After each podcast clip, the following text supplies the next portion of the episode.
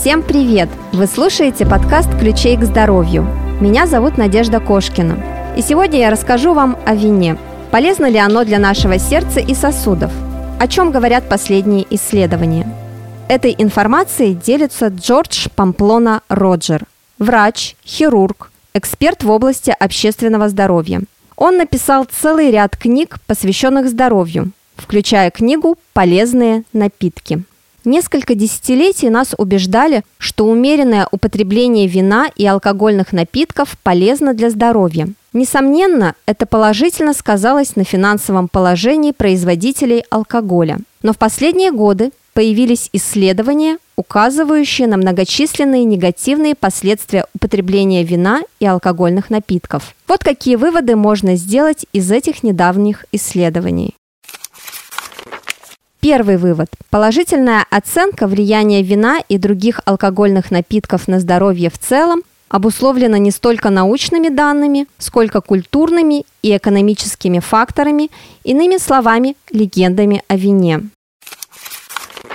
Второй вывод. Согласно исследованию Калифорнийского университета, в эпидемиологических исследованиях, связывающих умеренное потребление алкоголя со снижением смертности, допущены систематические серьезные ошибки при сборе данных. Следовательно, их выводы не могут считаться надежными.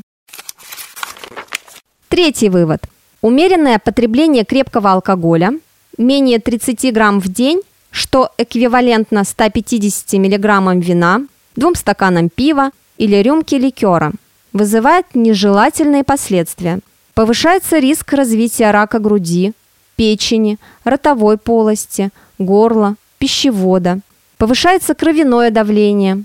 Создается предрасположенность к неумеренному потреблению алкоголя со всеми сопутствующими последствиями. Четвертый вывод. Ни один алкогольный напиток, в том числе и вино, не может считаться лекарственным средством. Всемирная организация здравоохранения рекомендует людей, воздерживающихся от алкоголя, не следует побуждать пить, чтобы улучшить состояние сердца и сосудов. Напротив, пьющих следует побуждать отказаться от потребления алкоголя.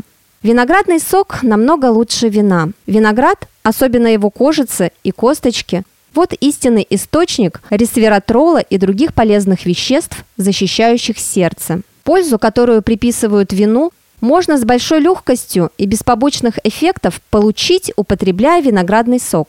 Свете последних научных исследований вполне актуально звучит совет премудрого царя Соломона.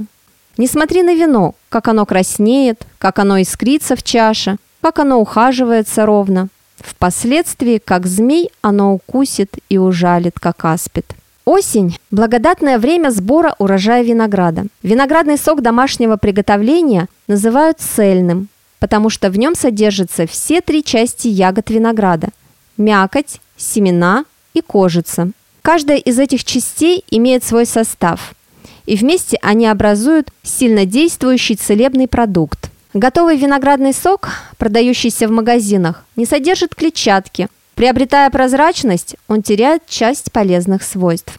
Благодаря таким полифенолам, как ресвератрол и другим фитохимикатам, сок из цельного винограда разжижает кровь, предотвращает образование тромбов и сгустков, расширяет артерии и защищает их от воздействия избыточного холестерина, тонизирует сердце, очищает печень, стимулирует циркуляцию крови в организме, защищает от рака и обладает множеством других благотворных свойств.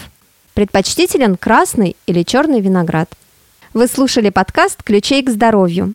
Сегодня вы узнали, что употребление вина и других алкогольных напитков имеет много негативных последствий – а виноград и виноградный сок, напротив, приносят пользу нашему организму. На этом все. Большое спасибо вам за прослушивание. Приглашаю вас на сайт 8 докторов, где вы найдете полезную информацию.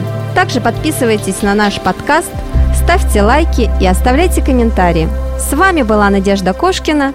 До встречи в следующем выпуске.